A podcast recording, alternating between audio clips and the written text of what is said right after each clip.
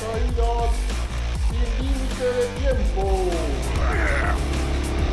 Técnicos y rudos de la refrigeración. Hola Dan, ¿cómo estás? Muy bien, Fos, muchas gracias. Y pues, ¿qué te digo? Muy contento. Está genial que ya estamos en nuestro quinto capítulo del podcast Técnicos y Rudos de la Refrigeración de Danfos México. Sí, es excelente. Si recuerdas, en los primeros cuatro capítulos vimos los conceptos básicos de refrigeración y en estos siguientes comenzaremos a ver temas más profundos de refrigeración y también algunas rudezas pues que suceden en las instalaciones de refrigeración. ¿Qué te parece? Claro que sí. De hecho, ahora tenemos una rudeza que me ocurrió con el primo de un amigo, que no voy a decir quién es porque se dice la rudeza, más no el rudo que la hizo. ¿Cómo ves? A ver, platícame más, ¿de qué se trata esa rudeza? Pues fíjate que el primo de un amigo, que le vamos a llamar Don Chalán, vino con esto. Me dijo que como no tenía una válvula de expansión para R404A, pues se le hizo fácil e instaló una válvula de R410A. Ah, caray, ¿esa sí es una rudeza en serio? ¿Es como una llave hurracarrana para el sistema de refrigeración? Así es, es como una desnocadora. Quizá ya sepas lo que sucedió, ¿no? El R404A y el R410A son refrigerantes con grandes diferencias, tanto en presión como de temperatura, así como de compatibilidad de los aceites. Uy, la que se le armó. Eso sí no está nada bien, pero antes de platicar sobre la rudeza, creo que es una buena idea dar un repaso rápido sobre el funcionamiento de la válvula de expansión termostática, para que estemos todos en sintonía. Me parece muy bien. Pues bueno, como dato interesante, ¿sabías que Mats Clausen, el fundador de Danfoss, en 1933 creó la válvula de expansión y fue su primer producto? Desde entonces y hasta el día de hoy, en Danfoss seguimos produciendo válvulas de expansión con versiones muy modernas, claro, tanto mecánicas como electrónicas. Sí, es correcto. La historia de Danfoss comenzó con una válvula de expansión termostática y mira todo lo que ha ocurrido desde entonces. Es realmente un elemento formidable de ingeniería. Vayamos al round número uno para ver más de su diseño y funcionamiento. En los capítulos anteriores vimos que la válvula expansión, además de ser un elemento de expansión y provocar la caída de presión, regula el refrigerante en el evaporador. Así es, mi querido Dan. La válvula de expansión es capaz de medir el sobrecalentamiento y convertir esta medida en una fuerza mecánica que permite regular el flujo del refrigerante. Cuando el sobrecalentamiento es grande, la válvula abrirá permitiendo más flujo de refrigerante y si es bajo, la válvula cerrará evitando que pase refrigerante. Muy buena explicación, Vikingo. A través del sobrecalentamiento, la válvula regula todo el tiempo de manera automática, permitiendo que el sistema de refrigeración se regule automáticamente también. Por ejemplo, si tienes una cámara de refrigeración llena de producto y necesitas tener el flujo completo del refrigerante para que puedas abatir la temperatura rápidamente y cuando comience a bajar y ya no necesites tanta carga, que se regule para que pase menos refrigerante y evitemos que llegue refrigerante líquido al compresor. Sí, de hecho, pues en una válvula expansión tenemos varios elementos. Está, por ejemplo, el cuerpo de la válvula, el cual puede tener dos o tres conexiones de tubería. Y bueno, también está en la parte superior el diafragma, que es la parte más ancha de la válvula. El diafragma conecta con un tubo capilar y en el extremo final del tubo capilar tenemos un bulbo sensor que se identifica por ser más ancho que el tubo capilar. El diafragma, en conjunto con el tubo capilar y el bulbo, contienen una carga de gas que tiene un comportamiento específico para el tipo refrigerante en el cual se va a usar la válvula. En su interior, el diafragma por un lado tiene la presión de la carga de gas y por el otro está conectado con la aguja de regulación que a su vez más abajo opera para abrir el puerto de regulación por el cual pasa el refrigerante. Todas las válvulas tienen dos conexiones de tubería, la de entrada y la de salida del refrigerante. En el mismo cuerpo de la válvula podrás observar una flecha grabada indicando el sentido del flujo. Hay que observar esta flecha con cuidado, no te vaya a pasar como un amigo que estaba poniendo la válvula en sentido contrario. Cuando tienes una válvula con estas dos conexiones, se trata de una válvula con igualador interno. Y si tiene una conexión adicional, entonces es una válvula con igualador externo, el cual es para poder tener la referencia de presión a la salida del evaporador. Y bueno, las válvulas de igualador interno se usan en sistemas pequeños y en aquellos que no tienen distribuidor, ya que se estima que la presión a la salida del evaporador es muy similar o casi igual a la presión en la salida de la válvula. Existen evaporadores que tienen un distribuidor de refrigerante. Este es un elemento que como indica su nombre se encarga de distribuir de manera homogénea el refrigerante en todo el evaporador. En cualquier evaporador con distribuidor o bien de tamaño grande con una caída de presión mayor, siempre se debe de utilizar válvulas con igualador externo. Vamos al round 2 para ver más datos sobre la válvula de expansión.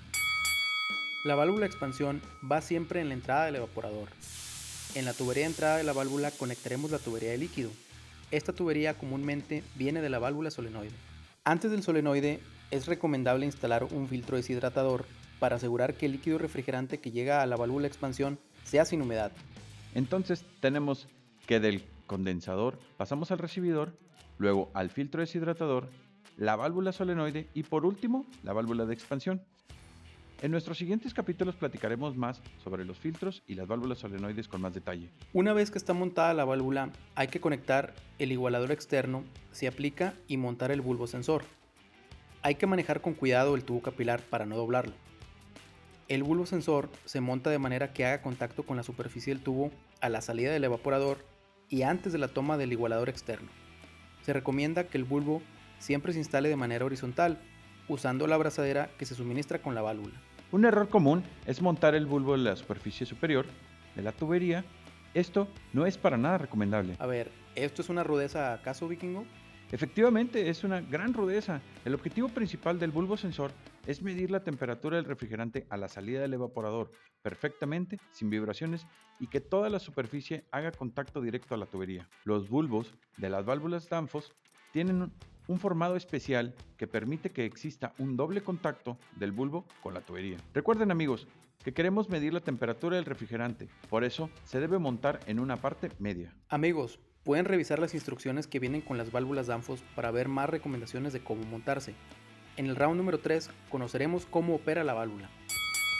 Algo formidable del diseño de la válvula es que usa las presiones y fuerzas del mismo sistema de refrigeración para operar midiendo el sobrecalentamiento y usando este mismo para regular la apertura y el cierre de la válvula. Recordemos que el recalentamiento o sobrecalentamiento es la temperatura adicional que el refrigerante tiene por encima de temperatura que le corresponde a la presión que se encuentre. Por ejemplo, si tienes una aplicación en la presión de 48 psi o libras por pulgada cuadrada con el refrigerante 404A, la evaporación que le corresponde es de menos 10 grados centígrados. Cualquier temperatura por encima de esta temperatura se considera sobrecalentamiento. Ahora, si medimos la temperatura real del refrigerante que sale del evaporador y se encuentra a menos 5 grados centígrados, entonces este refrigerante tiene 5 grados por encima de la temperatura correspondiente a la presión y por lo tanto tiene 5 grados de sobrecalentamiento. En la válvula de expansión se calcula este sobrecalentamiento con la temperatura medida por el bulbo sensor y la presión medida con el igualador externo o interno. Y bueno, vikingo, me gustaría compartirles a nuestros amigos que en una válvula de expansión termostática tenemos tres fuerzas que operan para que la válvula abra o cierre. La primera fuerza es la presión del refrigerante en el evaporador, que puede ser a la salida de la válvula si es de ecualizador interno, o a la salida del evaporador si es de ecualizador externo. La fuerza de la presión del refrigerante intentará cerrar la válvula. La segunda fuerza es el resorte de ajuste del sobrecalentamiento. Este resorte está ajustado para tener una fuerza equivalente al sobrecalentamiento que queremos ajustar en la válvula y está diseñado considerando que el refrigerante con el cual se va a trabajar la válvula. Esta fuerza actúa en la misma dirección que la fuerza de la presión del refrigerante y también intenta cerrar la válvula. Así es, y bueno, el resorte tiene un tornillo que lo aprieta o lo afloja. Entre más apretado el ajuste del sobrecalentamiento, este será mayor y entre más flojo será menor. La tercera fuerza que interviene es la presión del bulbo. El bulbo, que tiene en su interior una carga de gas con características similares al refrigerante de aplicación, amplifica la presión para que pueda actuar en la válvula. La carga de gas tiene una presión correspondiente a la temperatura que está midiendo. La presión y el volumen dentro del bulbo se incrementará al subir la temperatura. Este incremento de presión y volumen actúa en el diafragma de la válvula y en la aguja de regulación. La aguja de regulación opera directamente en el puerto de apertura de la válvula.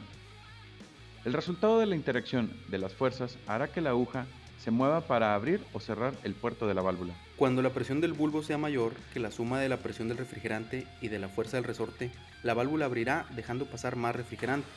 Y cuando sea menor, la válvula cerrará dejando pasar menos. Oye, entonces, ya que una válvula está diseñada para un refrigerante en específico. ¿Es una super rudeza usar una válvula de expansión de R410A para una aplicación de R404A? Así es, mi estimado vikingo, es una rudeza de las buenas. La carga refrigerante que tiene tanto el bulbo el resorte del sobrecalentamiento y en general toda la válvula está diseñada para un refrigerante en específico. El R410A es un refrigerante que tiene presiones de operación mucho mayores con respecto al R404A. Entonces tener una válvula de R410 implica que la válvula opere como si estuviera una temperatura de evaporación mucho menor y por lo tanto un sobrecalentamiento muy alto. Esto provoca que la válvula abra demasiado, lo cual seguramente causará un regreso de líquido. Pero eso no es todo. En ciertas situaciones podría ocurrir justo lo opuesto y que la válvula provoque que tengamos una presión demasiado alta en el compresor. Wow, wow, eso es un problema bastante grande.